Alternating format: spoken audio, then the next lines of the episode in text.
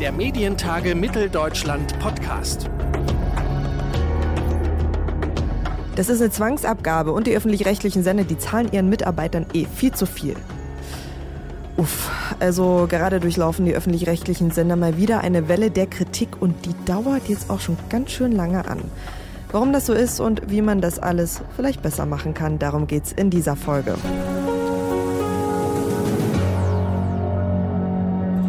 Bin Theresa Nehm und bei den Medientage Mitteldeutschland im Mai vergangenen Jahres habe ich Ottfried Jarren getroffen, der ganz klar sagt, woran es hakt in der Beziehung zwischen den öffentlich-rechtlichen und den Bürgerinnen und Bürgern. Ottfried Jarren, der ist Kommunikationswissenschaftler und Präsident der Eidgenössischen Medienkommission in der Schweiz. Und ich habe ihn erstmal gefragt, warum die öffentlich-rechtlichen in Deutschland so sehr in die Kritik geraten sind in den vergangenen Jahren und warum die Zahlungsbereitschaft für den Rundfunkbeitrag, warum die nicht gerade hoch ist. Ich glaube, das sind mehrere Dinge, die zusammenkommen. Das eine ist, dass das Modell der klassischen Massenmedien und zwar industriell produziert, bei den Zeitungen, wie aber auch bei Radio und Fernsehen. Dahinter liegen Anstalten, große Infrastrukturen. Zeitungen werden gebündelt verkauft, ob digital oder gedruckt. Radio- und Fernsehprogramme verlaufen linear. Dass dieses Angebot als lineares oder eben gebündeltes Programm weniger Akzeptanz findet, weil man selbst wählen kann. Mittels des Smartphones oder eines Notebooks kann ich mir das raussuchen, was ich haben möchte. Damit hat man Schwierigkeiten, gebündelte Programme mit der Reichweite aufrechtzuerhalten. Die Verlage verlieren Geld, weil das hat die Werbung bezahlt, die Reichweite. Und die Radio- und Fernsehstationen haben das Problem, dass ihre Reichweite sinkt und damit scheinen sie unattraktiver zu sein. Das hat sehr viel zu tun mit dieser Veränderung. Und parallel dazu sind jetzt Social Media entstanden, in denen man selbst bestimmt, was man sagt, wie man sagt, mit wem man was sagt, wie man es teilt, was man liked, was man bewertet. Das heißt, es ist ein ganz neues kommunikatives Set entstanden. Da wird nicht produziert, das meiste wird ja aus den Massenmedien entnommen und dort wieder diskutiert und verbreitet. Aber das ermöglicht dem Einzelnen, der Einzelnen sehr viel Gestaltungsmöglichkeiten und wird deshalb als, das ist für mich interessant. Und die Auswahl wird teilweise in der Gruppe gemacht. Das bedeutet nicht, dass die Auswahl gut oder schlecht ist, aber ich muss nicht unbedingt die journalistische Auswahl akzeptieren. Ich kann auch die von meinen Freundinnen und Freunden akzeptieren. Was hatte der öffentlich-rechtliche nicht richtig kommuniziert, um darzustellen, okay, die Strukturen sind gerade so, wie sie sind. Äh, wir sind trotzdem immer noch die öffentlich-rechtlichen und wir haben auch ähm, ein Recht dazu, dass wir hier bestehen? Die allgemeinen Angebote, die in den Massenmedien drin sind, sind für uns wichtig gesellschaftlich, weil da beobachten wir, was tut die Wirtschaft, die Politik, die großen Themen als Menschen, die wir irgendwo leben, haben wir aber die Fragen zu beantworten, was wird aus der Rente, wo kann meine Mutter betreut werden, wie ist es mit einem bestimmten Lebensmittel, welche Risiken habe ich. Das heißt, in der Lebenswelt geht es um andere Themen als denen, die nur in den Massenmedien laufen. Mhm. Und diese Themen, die relevant sind für Entscheidungen, Individualentscheidungen, und die sind ganz vielfältig, diese Entscheidungen, die werden über Social Media gespielt. Ich muss nicht jede Debatte über die Rente mitbekommen, nur das Ergebnis vielleicht, aber den Massenmedien kriege ich wochenlang, ja monatelang Debatten mit. Das ist demokratiepolitisch richtig, nötig. Aber die Mehrzahl der Bürgerinnen und Bürger interessiert sich vielleicht noch für Rente, aber für irgendwelche anderen Verordnungen interessiert sich kaum jemand. Man muss einfach sehen, dass das mit der Lebenswelt nicht sehr viel zu tun hat. Okay, also das Programm wirklich mehr auf die Lebenswelt der Zuschauer und Zuhörer. Wäre, wäre ein, eine Konsequenz. Also wenn man guckt, was machen denn die Massenmedien? Die berichten über die Eliten, das ist so. Sie berichten über die großen Entscheidungen, das ist beides auch legitim. Aber sie berichten kaum über die Lebenswelt und die Inputs, die aus der Lebenswelt kommen, werden dort wenig gespiegelt. Es sind höchstens so abweichendes Verhalten, was dann dort benannt wird, oder? Das ist auch richtig. Von der Funktionslogik sollen die Massenmedien uns ja teilhaben lassen an den großen politischen Debatten, an den großen Diskussionen, die Gewerkschaften oder Arbeitgeber Arbeitgeberverbände führen. Aber das hat mit der Lebenswelt sehr, sehr wenig zu tun. Mhm. Und da ich andere Möglichkeiten habe, eben Social Media, in denen ich mit anderen über meine lebensweltlichen Verhältnisse und Entscheidungen spreche, nehme ich die Botschaften, die dort sind, mehr wahr und sage, ja, ist interessant, aber bezahlen möchte ich dafür eben das war ja das Thema von Ihnen, mhm. die Bezahlungsbereitschaft sinkt, weil ich kaufe natürlich lieber das ein, was mir nutzt. Mhm. Jeder wird wissen, ich brauche auch die Demokratie und das kostet auch Geld und die Politik soll das auch machen, aber da stellt sich dann die Frage, welches Geld gebe ich wem und wohin. Und da kommen wir zu einem ganz spannenden Thema. Und zwar, Sie sind ja Präsident der Eidgenössischen Medienkommission, also äh, in der Schweiz. Sie beraten sozusagen den Bundesrat in der Schweiz, wie Sie sich für die Medienzukunft vielleicht aufstellen können.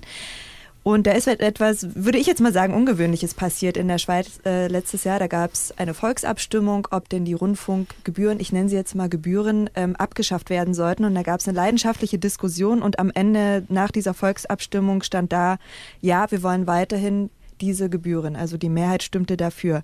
Welche Lehren kann denn äh, Deutschland aus dieser Schweizer Debatte vielleicht ziehen? Hm, die Schweiz könnte auch einige Lehren ziehen. Nämlich die Umstellung von Gebühr zur Abgabe war auch schon in der Schweiz strittig, ist aber angenommen worden. Das mhm. Volk hat gesagt, man kann die Abgabe machen. Kein Mensch draußen, wir könnten hier Interviews sofort machen, weiß den Unterschied zwischen Steuer, Gebühr und Abgabe. Ja. Das ist völlig unbekannt.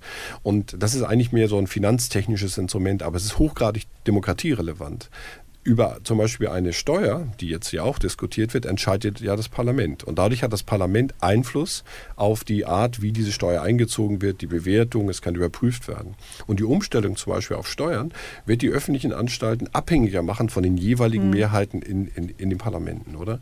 Deswegen war diese Debatte in der Schweiz erstmal eine technische, die hat aber auch niemand richtig verstanden was dahinter lag. Man hat nur gesagt, wir wollen keinen solchen drastischen Abbau, also nicht auf Null, mhm. oder? Wenn man gesagt hätte, die Initiative hätte gesagt, wir halbieren den Betrag, dann wäre das durchgekommen. Und da wurde ja auch halbiert. Man muss ja sehen, der Erfolg ist nur sehr begrenzt, ein Erfolg. Die SAG ist geblieben, die Rundfunkgebühren wurden aber sofort gesenkt. Also es war ein Geschenk darunter. Wenn man die Zahlungsbereitschaft anguckt, von jung bis alt, dann gibt es einen Unterschied zwischen jung und alt. Alt wird zahlen, jung ist eher skeptisch. Das heißt, ein Kernproblem bleibt immer die Zahlungsbereitschaft und man wird auch kaum die Gebühren auch in der Schweiz wieder erhöhen können. Sie werden sinken. Und der Wert, der politisch diskutiert worden ist, war immer so der Wert von Netflix. 9 Euro, 11 Euro. In dem Rahmen solle sich das bewegen. Wenn man das machen würde, würde auch die SAG sofort massiv abbauen müssen. Die baut jetzt schon ab. 200 Stellen werden abgebaut. Also sie ist jetzt schon unter Druck. Mein, meine Sorge ist, dass eigentlich die Zahlungsbereitschaft für unabhängige Journalisten Journalistinnen und Journalisten, dass die nicht vorhanden ist, dass mhm. nicht gesehen wird. Und egal, ob das jetzt privat ist, Presse, oder öffentlich ist oder was anderes ist, sinkt diese Bereitschaft. Das halte ich für demokratiepolitisch für ein echtes Problem. Und die Debatten, an denen ich ja teilgenommen habe, haben gezeigt, dass die meisten Menschen die Logik, wie Journalismus tickt, wie er arbeitet, was seine Bedingungen sind, was er leistet, was das Ergebnis ist, auch zum Beispiel von Recherchen, die zu nichts führen, dass er die nicht kennt. Er kennt sie nicht. Er ist skeptisch und weiß nicht, was läuft. Die Medien sind auch nicht im Alltag vorhanden, jedenfalls nur von der Nutzerperspektive, aber nicht von der Produktionsseite.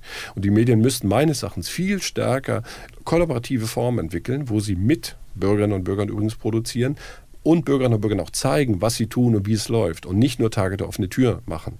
Die gibt es ja auch kaum. Also die Anstalten haben eine Kultur des Einkapselns äh, entwickelt. Dort gibt es Gremien, da sind gesellschaftlich relevante Akteure drin, aber normalen Menschen eben nicht. Und der Bezug zu den normalen Menschen ist meines Erachtens eine Herausforderung, die man jetzt lösen muss, zumal vor dem Hintergrund, dass Social Media da sind. Okay, Sie haben es schon angesprochen, in der Schweiz gibt es bereits Veränderungen. Es wurden ja auch Reformen angekündigt. Was wurde davon bereits erfüllt und was vielleicht auch was Sie empfehlen, also was Sie gerade genannt haben, dass es mehr dieses Miteinander gibt oder dass man sich eben nicht so abkapselt. Äh, ist das erkennbar in der Schweiz? Also die sind dran, das, das ist ja erst gerade ein Jahr her und eine mhm. große Organisation äh, bewegt sich halt wie ein Tanker relativ langsam. Aber klar ist, dass Kollaboration, äh, Austausch, mehr in die Lebenswelt gehen ein wichtiger Beitrag sein wird, dass man auch Produkte, die man erzeugt, zum Beispiel auf eine Plattform legt äh, und sie wieder nutzbar macht, einen Zugang für Schülerinnen und Schüler schafft, dass man Zielgruppen auch anspricht und nicht immer nur das allgemeine Publikum, was so mhm. klassischerweise verfolgt wird. Nicht die große Linie ist das allgemeine Publikum, dann hat man noch mehrere Kanäle, sondern viel stärker sozusagen auch zielgruppenspezifisch sozusagen zu arbeiten. Das ist aber nicht einfach. Dazu braucht es Plattform, Technologie, dazu braucht es Software und die kann man nicht selbst machen, weil dann baut man Systeme aus, die nicht kompatibel sind und dann sind wir leider wieder bei amerikanischen Großunternehmen. Da wird man mit denen kollaborieren müssen. Wir mhm. können, wenn wir europäisch keine Gesamtplattform hinbekommen und Softwarelösungen haben, können wir das nur sozusagen in Kollaboration mit, mit Dritten machen. Und da wird dran gearbeitet.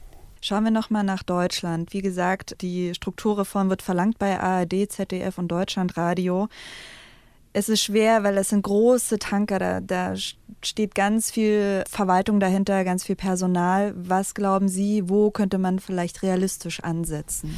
Deutschland hat ja was historisch richtig gemacht, wurde ihnen aber aufgedrückt. Es waren ja die Alliierten, die die Landesmedienanstalten oder Landesrundfunkanstalten begründet haben. Dadurch wurde es dezentral. Und das wurde dann 61, da wollte damals Herr Adenauer, Bundeskanzler, das ZDF als Bundesanstalt errichten. der Bundesregierung hat er nicht durchbekommen. Das Verfassungsgericht hat gesagt, das muss dezentral sein. Es gibt Ausnahmen. Dieser Vorteil Deutschlands historisch ist jetzt sein Nachteil. Jetzt haben wir eine, eine Kleinstaaterei ohne Ende. Das heißt, wir haben auch Kleinstanbieter, zum Beispiel im Saarland oder in Bremen, die gar nicht die kleine Räume bespielen können, aber unter den Bedingungen veränderter Produktionsnotwendigkeiten und Publikanotwendigkeiten sind sie zu schwach. Sie kooperieren zwar, sie machen ja auch Co-Produktion, aber nach, nach wie vor natürlich sehr stark nach der regionalen Logik. Jedes Gebiet muss mit einem Krimi vorkommen und so weiter. Das ist per se ja nicht falsch, weil man ja auch regionale Vielfalt will, aber das Gesamtsystem ist damit sozusagen zerfasert. Die Aufsichtsgremien sind zerfasert und das Ganze haben wir, schauen wir auf den privaten Radio- und Fernsehbereich, nochmal mit Landesmedienanstalten. Auch die sind nochmal wieder alle lokal. Das kann man eigentlich im europäischen Kontext gar nicht mehr so denken, sondern man müsste es eigentlich integral sehen. Also man mhm. muss, wenn man es europäisch denkt, in größeren Strukturen denken und logischerweise auch anders produzieren, auch anders rangehen. Das ist nicht einfach. Ich komme auch aus einem Land, was viersprachig ist. Mehrere Sprachen sind immer eine Herausforderung. Aber diese kleine äh, Kleinstaaterei, die wir in Deutschland jetzt haben, ist nicht funktional für das, was man tun muss mehr Lebensnähe und sich nicht abkapseln. Das empfiehlt Ottfried Jarren. Er ist Kommunikationswissenschaftler und Präsident der Eidgenössischen Medienkommission in der Schweiz und er hat den Wandel im Schweizer Rundfunksystem beobachtet. Wir bleiben auch in der nächsten Ausgabe kritisch und hinterfragen die Medien, diesmal mit einer Medienjournalistin, nämlich mit Ulrike Simon. Wir sprechen mit ihr über ihren Fachbereich, nämlich dem Medienjournalismus. Der Medientage Mitteldeutschland Podcast.